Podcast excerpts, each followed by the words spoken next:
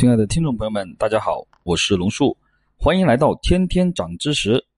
我们上期节目啊，呃，讲了讲关于潜艇的故事啊，结果被删除了，就是发布不了。可能我发布的内容涉及太多机密了哈。呃，不管怎么说吧，还是想跟大家多探讨一些可能平常大家看不到的一些东西哈。嗯，当然这个还是要以保密为准了。如果涉及太多机密，不能发布，我也支持哈。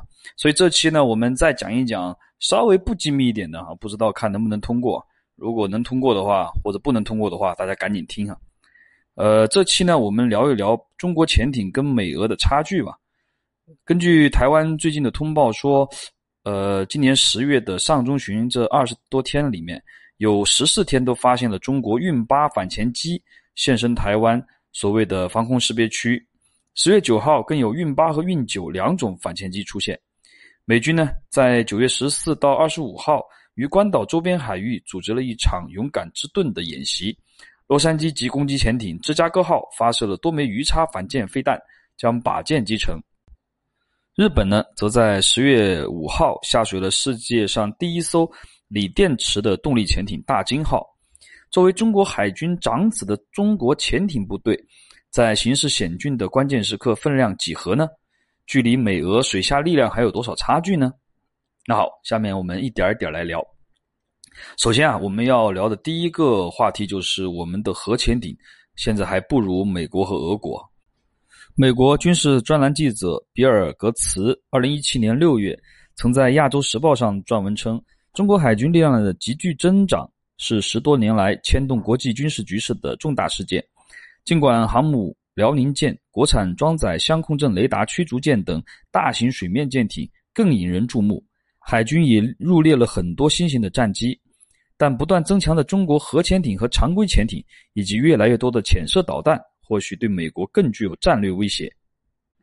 近年来，中国海军战舰被形容为下饺子般入列海军，其实潜艇的入列也可以用下饺子来形容。只不过中国军事一向不是特别的透明，神出鬼没的潜艇动向更难以被外界发现。整体而言，中国潜艇部队拥有大约七十余艘潜艇，数量与东魏都居世界第三。而且潜艇部队已经形成了核常兼备的格局，核潜艇奠定了中国潜艇实力所在梯队。目前，全球仅有五个联合国常任理事国拥有核潜艇，中国位居其一。常规潜艇中，新式常规潜艇的大批入列，使得中国的潜艇部队成为了五常之中的一股新锐，具有独树一帜的战斗力。中国核潜艇现在大概有十八艘，具体分为弹道导弹核潜艇和攻击核潜艇两个类型。基本型号主要有四种，分别是零九一型攻击型核潜艇，也是西方称为汉级核潜艇；零九二型弹道导弹核潜艇，被西方称为下级核潜艇。零九三型攻击核潜艇被西方称为商级核潜艇，还有零九四级弹道导弹核潜艇被西方称为近级核潜艇。此外呢，还有一些改进型号，零九五型攻击核潜艇和零九六型弹道导弹核潜艇均在建设中。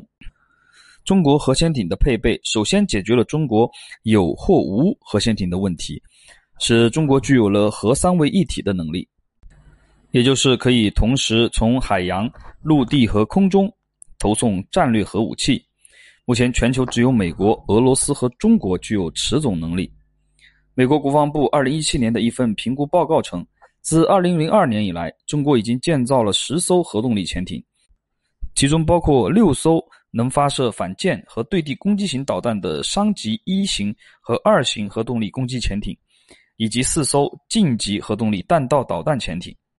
这份评估报告还指，四艘现役近级弹道导弹战略核潜艇意味着中国首次拥有可靠的海基核威慑力。的确，零九四型以其改进型号零九四 A 型弹道导弹核潜艇是当前中国潜艇部队的主打型号。这两个型号均可以搭载十二枚巨浪二 A 潜射导弹或巨浪三潜射导弹，其中的巨浪三潜射导弹最远射程可以达到一万两千公里以上。可以携带单个或多个核弹头。核潜艇的一大优势在于以核反应堆为动力来源，拥有近乎无限的续航能力，可海外自持七十天。续航力强大意味着活动范围更大，生存与攻击能力也应之提升。对于没有核潜艇的潜艇部队来说啊，中国的潜艇部队对其具有不可争议的威慑与压制。在拥有核潜艇的潜艇部队梯队，中国则处于坐三望二的位置。美国现役潜艇约有六十八艘，全部为核动力潜艇，不论规模还是战斗力，中国的核潜艇的劣势都非常明显。俄罗斯呢，有大概四十八艘现役核潜艇，与其规模和战斗力相比。中国的核潜艇也有很大的差距，不过俄罗斯的核潜艇大多继承自前苏联，设备的陈旧故障率比较高，出勤率比较低，部分技术已经落后。中国核潜艇的短处也比较明显。密切关注中国军力进展的美国对此很有发言权。美国国家利益网站在二零一五年曾有文章分析认为，中国核潜艇的问题在于缺乏必须的静音和推进技术。这导致了中国无法建造任何类似美国或俄罗斯的核潜艇。这两个问题根本还是在于动力，也就是尚未拥有更可靠的静音推进技术。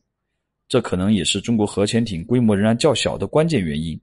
有观点称，中国正在建设的零九五型与零九六型核潜艇致力于解决这方面的问题。具体情况如何，只能拭目以待。好了，聊了核潜艇的差距。接下来，让我们呢把目光投到常规潜艇。在常规潜艇方面呢，我们的劣势就没有那么明显了哈。中国核潜艇的数量劣势，通过常规潜艇呢得到了很大程度的弥补。下饺子般入列的中国潜艇，其实主要就是常规潜艇。所谓常规潜艇，是指用柴油机作为动力源，边航行边带动发电机充电的潜艇。中国的常规潜艇约有五十七艘，主要有零三五 B 型、零三九型。六三六型及其改进型，这些是中国水下力量的主力军，也是中国潜艇部队的一个优势所在。二零零六年十月，一艘可携带鱼雷和反舰导弹的中国海军零三九型，也是被西方称为“宋级柴电潜艇”，悄悄地在美国小鹰号航母附近海域浮出水面，而美国的航母舰队却毫无察觉。后来有海军军官称其为“误打误撞”。但又认为是中国发出的一个警告，即美国航空母舰舰队再也不想随心所欲了。另外，在约九年后，中国一艘常规潜艇还曾在日本南部海域跟踪美国罗纳德里根号航母。这两件事啊，都极大的振奋了中国潜艇部队的信心，也证明了我们的作战实力。相比于核潜艇啊，常规潜艇的造价很低。有推测称啊，中国的零三九 C 型常规潜艇耗资约为二十亿人民币，而一艘零九四型核潜艇耗资在一百亿元人民币以上，至少是前者的五倍，也就是相当于一艘管五艘啊。在中国常规潜艇部队中，值得一提的是，曾在美国小鹰号航母附近亮相的零三九型宋级潜艇，该潜艇及其改进型零三九 A 型原级以及零三九 B 型明级。共计三十一艘，在常规潜艇中占比超过一半，在中国潜艇部队中占比也超过四成。该型潜艇年代较近，技术较新，首艇一九九二年开工，一九九四年下水。其改进型零三九 A 型原级在二零零四年的路面曾经震动西方分析界，并改变了众多中国军事现代化研究者的观点。中国的潜艇史有着独立连续的发展脉络。也学习和借鉴了其他国家，尤其是俄罗斯的先进技术。二十世纪前苏联解体后，中国采购了多艘有着“大洋黑洞”经营美名，并以推进系统著称的基洛级常规潜艇，大大增强了中国潜艇部队的战力，并让正在艰苦摸索的零三九型潜艇获益匪浅。据说，零三九型核潜艇在外形设计、噪音控制和武器控制管理等方面存在难以突破的问题。而基洛级潜艇的到来，令我们的设计人员豁然开朗，并令中国潜艇的整体制造技术登上了一个大台阶。中国零三九型改进型系列在武器、水平潜艇时间和静音方面，被认为均已超过了俄制基洛级潜艇。中国常规潜艇的一个优势在于，其中部分已经升级为了 AIP，AIP 也就是 Air Independent Propulsion 潜艇。比如零三九 A 型的原级常规潜艇，所谓 AIP 潜艇是指使用不依赖空气推进发动机作为动力的潜艇。以往潜艇的发动机必须经常性的浮出水面储存空气，因而生存和攻击能力受到限制。而 AIP 潜艇则没有这种困扰，其生存与攻击能力因此显著提高。中国军事评论员张海雄曾表示，AIP 型的潜艇优势是水下续航时间明显增长，可以一周甚至两三周都不用上浮充电，这使得常规潜艇的隐蔽性显著增强，更加神出鬼没。AIP 潜艇是仅次于核潜艇的水下杀手，战斗力更强，但价格更高，比较适合一些中等海洋国家和海洋强国使用。AIP 潜艇是未来常规潜艇的发展方向。被认为是在零三九 B 型民级常规潜艇基础上改进而来的麒麟级潜艇，已经是国际防务市场上的常客。它对巴基斯坦的出口合同金额曾经创下了中国军贸的出口最高纪录。该型潜艇的静音效果也比较理想，综合采用了水滴动力外形设计以及减震浮筏和消声瓦等隔震技术，确保了良好的静音性能。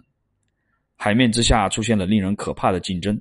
美国海军作战部长约翰·理查森曾表示，为了获得数量优势，中国建造了大量的潜艇，其中部分潜艇的静音效果较高，美国需要一些时间才能捕捉到它们的踪迹。这些潜艇安装了柴油发动机，属于 AIP 潜艇，拥有天生的隐蔽优势，数量本身就是一种质量。整体来看，中国的核潜艇尚难以比肩美俄。但因为美国已经放弃了相关研制工作，俄罗斯则有些力不从心。中国的常规潜艇优势正在扩大。中国的潜艇用于防御近海绰绰有余，尽管核潜艇数量较少，还受到噪音与动力问题的困扰，但是在中国近海却不必过于担心被发现和监控，可以保证对近海以及稍远范围内的威慑力。再有数量庞大、性能先进的常规潜艇的加持。中国在本国近海的水下优势还是相当显著的。至于未来潜艇世界的动向，中国的潜力可是不容小觑的。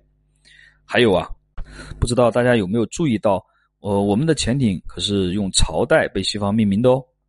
好了，今天关于潜艇的故事我们就先讲到这里了，我们下期节目再见吧。